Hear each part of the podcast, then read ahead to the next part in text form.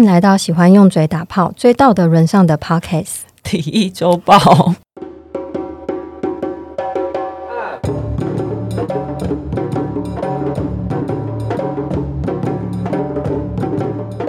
大家好，我是 Lori。大家好，我是瑞轩。瑞轩的名字很难念呢，我刚才还跟他再确认一次说，说应该是叫瑞瑞没错吧？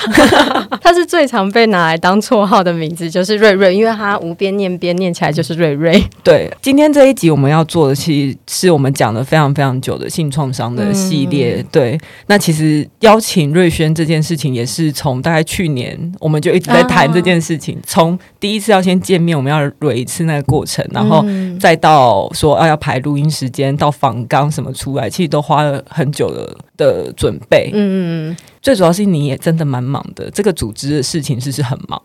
对，就是因为确实刚好年底的时候，我觉得会本来就比较多一些很多文书啊、行政的事情，然后再加上我觉得当时要谈这个。主题的时候，我觉得确实就像你你那时候问我的时候，就是大家都会有一些觉得哦，好像我们要把它就是考虑的比较周延呐，这些，所以那时候就会觉得哦，那可能要在一个比较好的时间呐，什么就是最好的时刻来谈。但所以我觉得中间就我们就有一些时间，就是慢慢在讨论。就是他一直也在逃避我的讯息啦，是吧？是吧？我完全可以感受得出来。对，因为我那时候就想说。天呐，就是很像是一个，我因为我们本来把这个就是这一次录的这一集，我们本来想说就是要很好好的、完整的、周延的，不要带来任何人的伤害来谈这个主题，嗯、所以就会觉得说，嗯。那不行，我我得就是给自己一个最好的状态，我们都要准备最好啊，特别是我要准备最好。然后他传讯息给我说，我就想说啊，天哪，怎么办？但我明天还有什么事情？下一周还有什么东西没完成？那不然我们再延后一下。这个就是、这个就是拖延症呢、欸，没错，就是因为你为了要追求完美，没错。但他今天来跟我上次见到他完全两个人。上次的时候就是讲话都非常小心翼翼、很谨慎，今天来就给我大放厥词，说什么？那我们就来喝酒吧。我今天就是一个放开的状态，觉得。他其实，我觉得这个这个主题其实它带有一些很严肃的东西，可是我觉得它也是很多我们的日常，它也是我们生活中会在这个社会常发生的东西。我觉得越不避讳的去谈论它，然后让它是一个我我们在日常生活都可以对话的一个主题，或是一个好奇。我觉得其实反而是，我觉得它的效果反而会比较会更好。像我的个性就是我会很怕惹火谁，或是冒犯谁之类，嗯、我就觉得哦，我不想让别人感到受伤。嗯，可是你那时候就跟我说，做这个议题是一定会有人受伤，或是一定会有人觉得被冒犯的。嗯嗯，对，因为我觉得。大家其实都会有自己的观点或想法。我觉得，就像性这件事情上，他他没有所谓最标准的一个答案，或是所谓最道德的一个标准。嗯，对，我觉得在性侵害这件事情上，每个人的感受或是观感的差异度，其实也都很独特。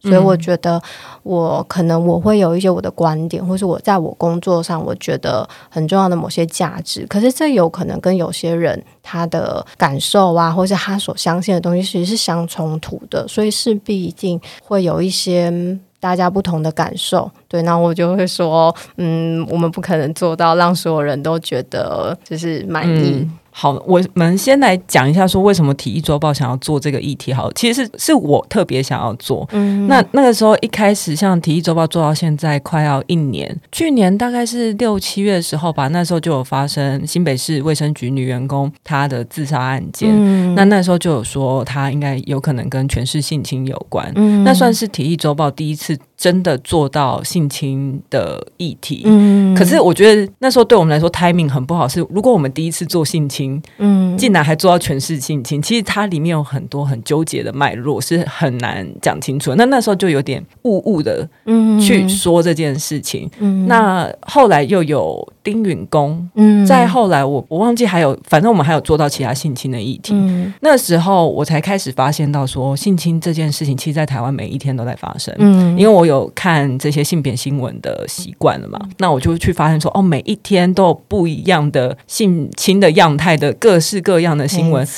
那再加上说，我要去包含犯罪的黑数的话，你就可以想见说，其实一天台湾平均应该有发生大概将近十件的性侵案件，还是 还是没有？通常超过，通常超过。OK，那可是这只是我平常能看到的冰山一角。那时候最，我觉得我可能。我可能想的太严重，我觉得最危险的是，因为我的另外一个 partner 是配嘛，嗯、那配就可能他会说，他觉得女生有保护自己的责任，嗯、然后或者是他怎么去看性侵，但我觉得他不一定是觉得被性侵是受害人的错，嗯、他当然不这样觉得，只是他会这样子去谈性侵的时候，我就会觉得好像不能这样讲，因为毕竟他还是受伤了。如果我们去谈他事情有什么责任，或者是普遍我们女生应该要有怎么样的意识，避免自己受。受到伤害，呃，这个观点对我来说，我我很难接受。嗯，可是有一些听众在听完我们的讨论之后，他可能就会跟我说：“哦，我觉得没有错啊，就是被性侵，你当然也要想一下，你是不是有做错什么。”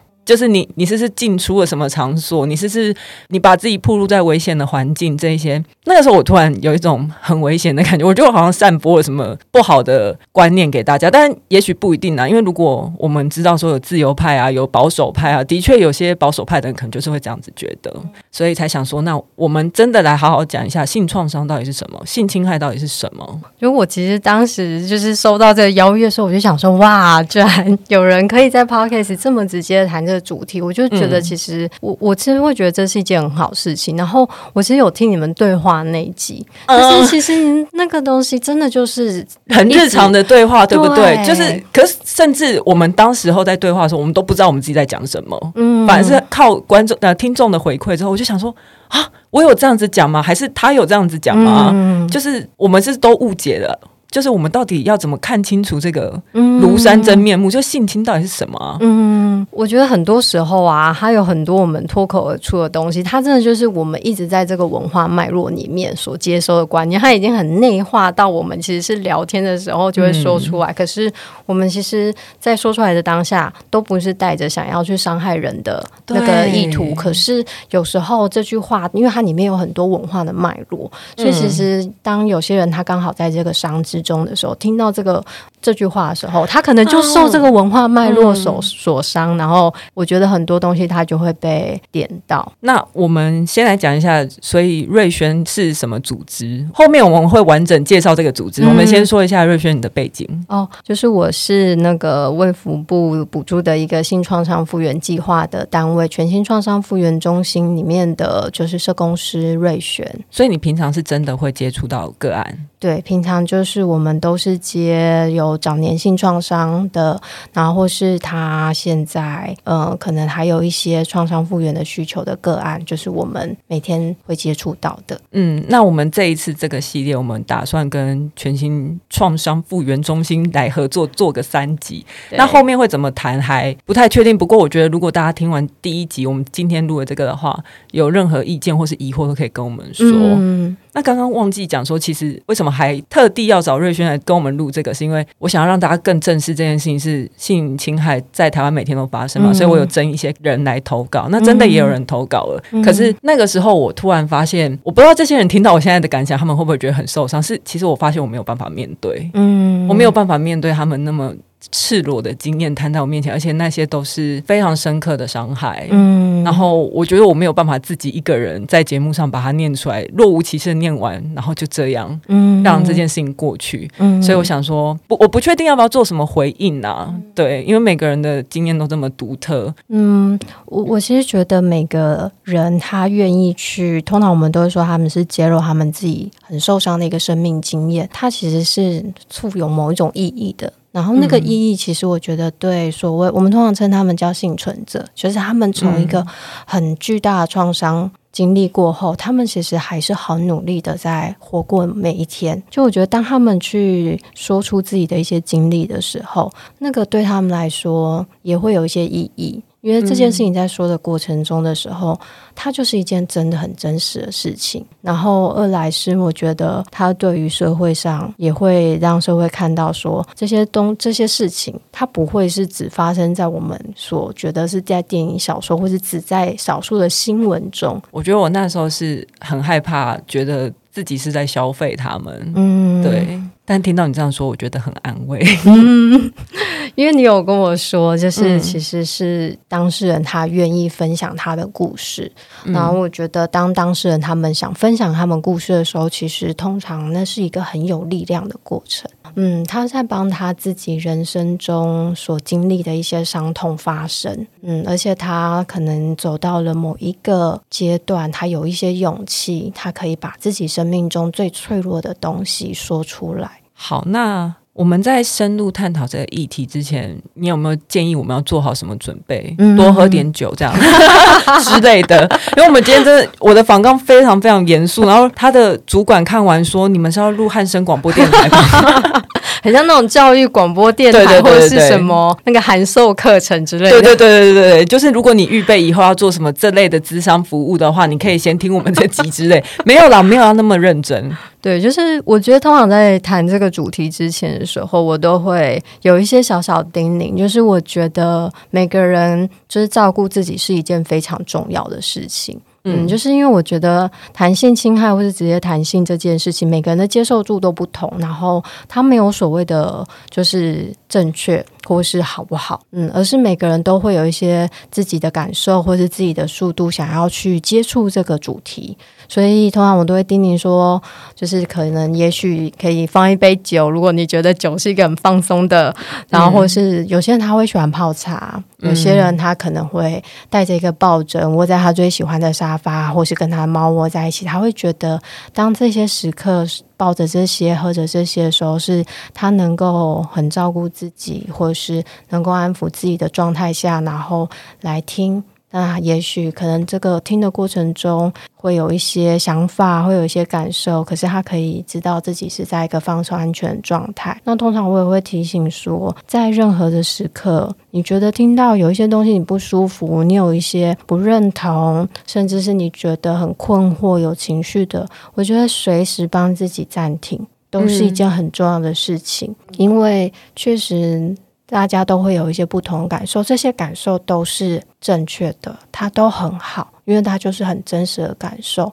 那我觉得，当有这些状况出现的时候，每个人都很需要照顾自己。那如果有些人听的是觉得说，这到底干我什么事？哦，其实更多，我相信应该有更多人是觉得这件事又不发生在我身边，我也不认识有这些人啊，嗯、这些事情到底干我什么事？嗯，我想通常他觉得干他什么事，可是他还是把他听完的人。哦，OK OK，所以他只要能点进来，我们就应该要鼓励他们。对，因为我我确实觉得大家的。感受可能差异性会很大，可是也许在让大家在听这一集的时候，会觉得这个离真的自己真的好远哦。到底关自己什么事？确实有可能，它不是你现在生命中会遇到的，或是身边会遇到的。可是我觉得有时候这些资讯，当大家在听的时候，它也会无形中的在我们每个人的脑海里留下一点点的痕迹。嗯、我们也许终身一辈子都不会用到它，那我觉得也很好。也许有一天需要用它它的时候，也许这个曾经听过的这些一点点在大脑中的资讯，它也许有时候是可以拿出来思考的，不一定帮得上忙。嗯，但可能想说，哎、欸，天哪，对哈，我三年前的时候听过《体育周报》在谈这个，好像有什么什么，那有可能大家就会有一些自己的方式想要去搜寻啊。嗯或者是看新闻的时候，你可以有一些不同的观点，而不是着重在新闻上面那些很新三色的描写的手法里面，嗯、什么狼父啊，什么又怎样，然后什么妈妈不管啊之类。可是我们可能可以去看到结构里面它有什么样的一些纠结的点，但是可能也不要讲那么复杂，讲那么复杂可能也不想听下去。我其实也会很好奇说，说就是你当时就是比如说一。就在想说要谈性侵害这个主题的时候啊，你会最困惑的是什么？因为我觉得随着这几次的新闻事件，大家对权势性侵有一点点的概念。可是以前其实大家对权势性侵是没什么概念，或是没什么，嗯、呃，对他没有什么想法的。如果单讲权势性侵的话。呃，我可能在小时候我会觉得说，那就是你的利益交换啊。嗯，我觉得这是很直接的。嗯，在小时候你就觉得说啊，你就是拿你的肉体去换了你的职位，换了你的薪水，嗯，或是换到你的工作机会往上爬的一些升迁的机会。嗯，那这样不是很公平吗？嗯，对，嗯。它其实就是这个这些我们一直以来从小可能会感觉到的一些想法，或就是这些，它也跟我们其实很多时候在想性侵害会有关系。嗯，比如说，确实很多时刻大家都觉得性侵害它一定是很有明显的暴力的。对，嗯，就会想说啊，那他可能就是呃，一定会受伤啊，有生命的威胁啊，或者是很危险啊，这件事情才会发生，或者是你应该起码会留下一些挣扎的伤痕吧？你应该很用力的抵抗了，所以你应该身上有受伤啊，或干嘛？但如果没有什么明显的外伤，嗯，你确定你是不愿意的吗？嗯，嗯，对，他确实是很多人我们。早期的时候，因为它也跟我们的法条有关系。早期的法条是，就是它有包含你要有不可抵抗，或是你要有努力的抵抗，嗯、这件事情才可以证明。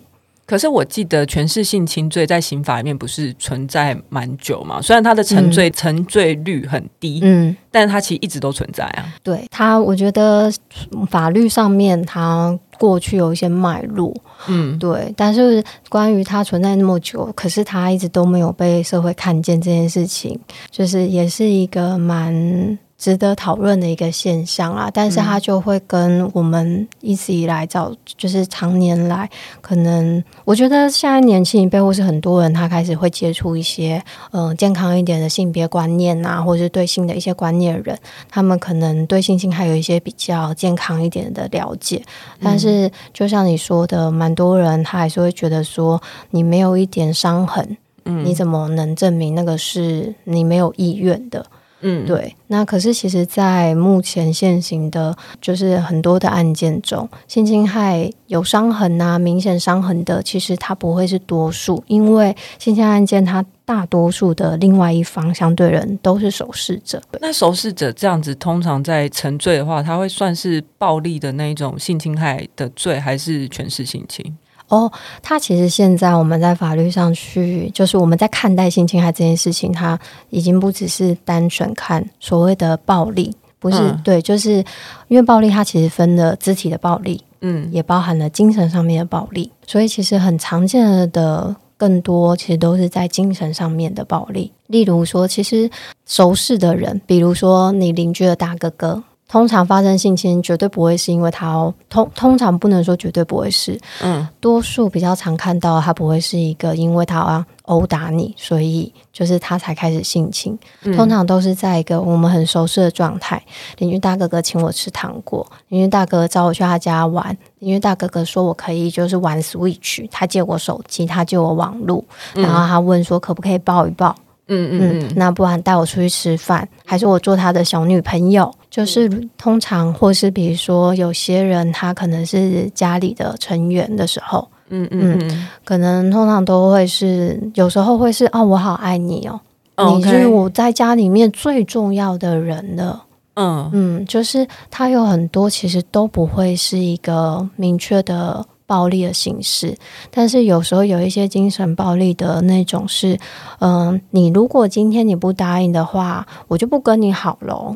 我觉得在权势性侵里面，那时候我最困惑的是说，那我要怎么确定我是真的不愿意、嗯？我真的没有一点点不愿、嗯，我真的没有一点点愿意吗？或是我真的全然的很抗拒吗？嗯嗯，他确实是。不只是权势性侵，他连其他形态的性侵的，就是被害人都会有这个想法。嗯 oh, OK，就是不是只有权势性情人会这样子去想自己当初那个呃发生这件事情的当下自己怎么想这样？对啊，我那时候又没有离开，嗯，我明明看到有人经过，我为什么没有大叫？哦、我为什么回家没有马上说？OK，嗯，大家都会在这个时候，我们的社会氛围里面有一种。就是女性应该要好好保护女性。如果你没有保护好自己，你应该要先检讨自己。那暴力性侵跟权势性侵，它是混在一起谈的吗？还是说，其实性侵的样态我们真的很难分类？它有太多类型了。对，因为有时候它可能权势性侵，但也含暴力。就是在法律上，我们也会分说它它合意，但是违法。哦，对对对，是未成年那一种。对嗯嗯嗯，那就会有这个部分，或是就是另一部分就是非合意。可是非合意里面其实又分了很多。不同状态，比如说他是权势性侵，他是暴力威胁，他是透过一些可能不利的条件啊，或是他有就是特别下药啊，哦、嗯、嗯，或是催眠啊、宗教啊，其实他都有很多。那里面这些有些其实就会跟他也会就是跟权势性侵有关系。那像我们现在台湾里面大多数的。性侵发生，加害者的身份、嗯、除了是熟人以外，还有没有就是更容易发生在什么样的场合？场合吗？其实我觉得场合什么都有诶、欸，就是但是。加害人确实比较多的比例，他都是认识的人。那认识的人其实角色很多嘛，你从你家里的人、你的邻居啊、你的亲戚啊、你的就是学校的同学啊、老师啊、补习班啊、工作场合啊、你在打工的地方认识的人啊、网络上认识的朋友，对，或甚至是也有可能是你的男女朋友或者另一半。那会不会说，我们呃性侵发生的年龄对被害人来说，它更容易发生在什么样的年龄阶段，还是什么样的年龄阶段都有？哦，我我必须说，真的是什么年龄阶段都有。因为我现在想起来，我就觉得说，应该多数会发生在还在学校的时候，无论是发生在家庭里面或是学校里面，嗯、可能是十八岁以下，应该最多。嗯、可是其实都有，对不对？对，其实都有。那会不会相较于小朋友来说，大人更愿意说出来？哦。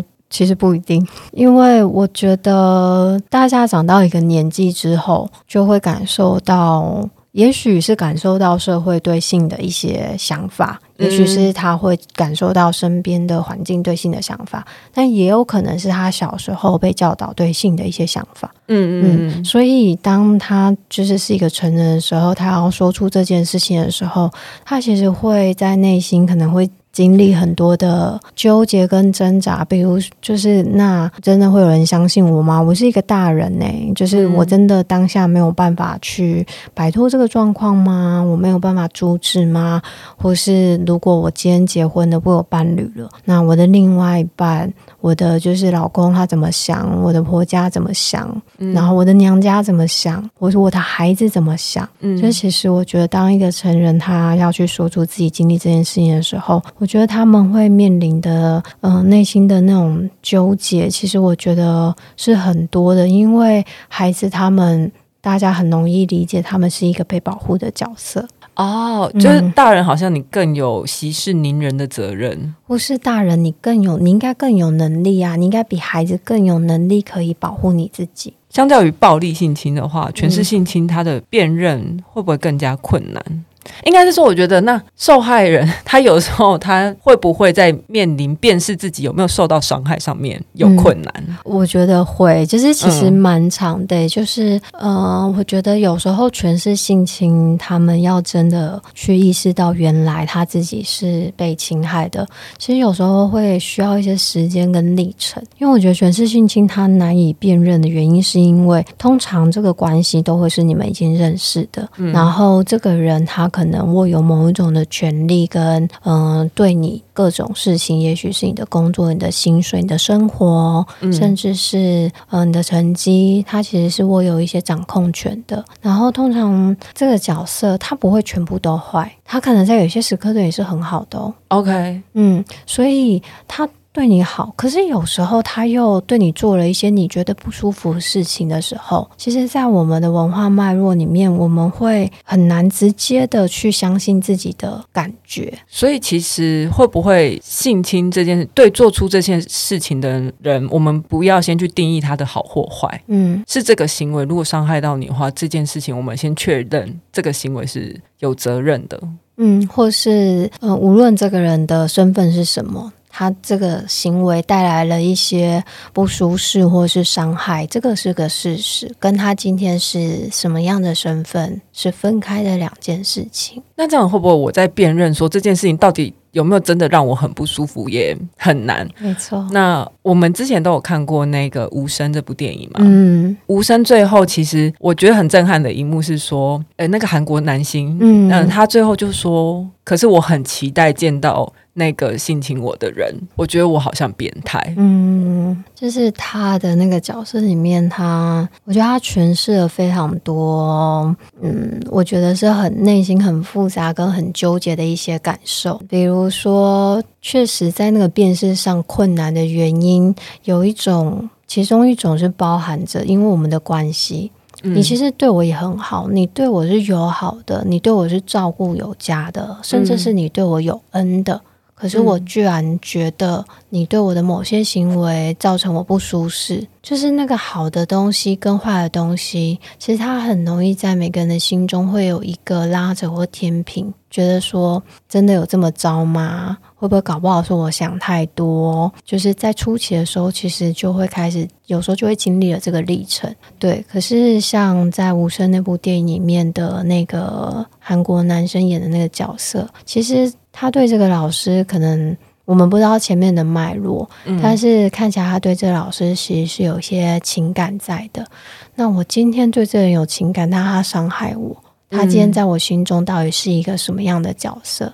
而且最难的是说，当我站出来要捍卫我自己的时候，我同时有可能要面临我跟他的关系要破裂，就是而且我可能会反过来去伤害到我喜欢的人，嗯，然后这时候我有可能会觉得选择自己吞忍算了，嗯，但反而那个东西会变成一个很很难打开的结，对，就是我觉得他跟我们在这个环境里面其实很少被教育所谓的界限这件事情。嗯哦、oh，OK，对，就是在这个过程中，大家都很难去说自己可以，可以说自己不舒服，所以我要拒绝你。嗯嗯，就是所有身体的感受、真实的感受，其实是很难被辨识出来的，因为它不是在我们的文化中很被鼓励的东西。因为有时候你表达拒绝的时候，有可能会带来一些冲突。嗯，所以大家的会找到一些方式，也许我委婉的拒绝。也许我跳开话题的拒绝，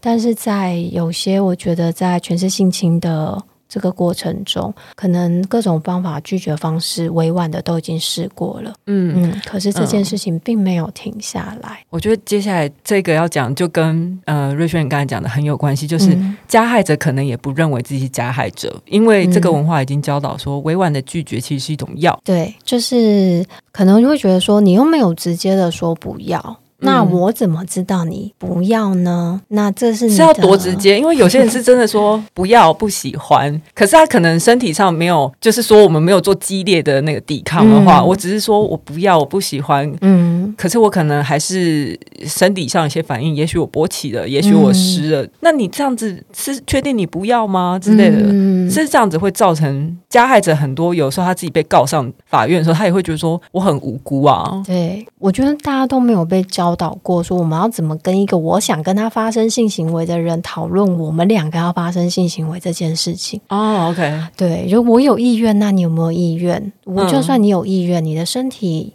有没有准备好，或是你的身体觉得这个舒不舒适？就是这个，在我们我们其实都没有人教导过这件事情，所以在那些时刻的时候，我觉得会有很多模糊的地带。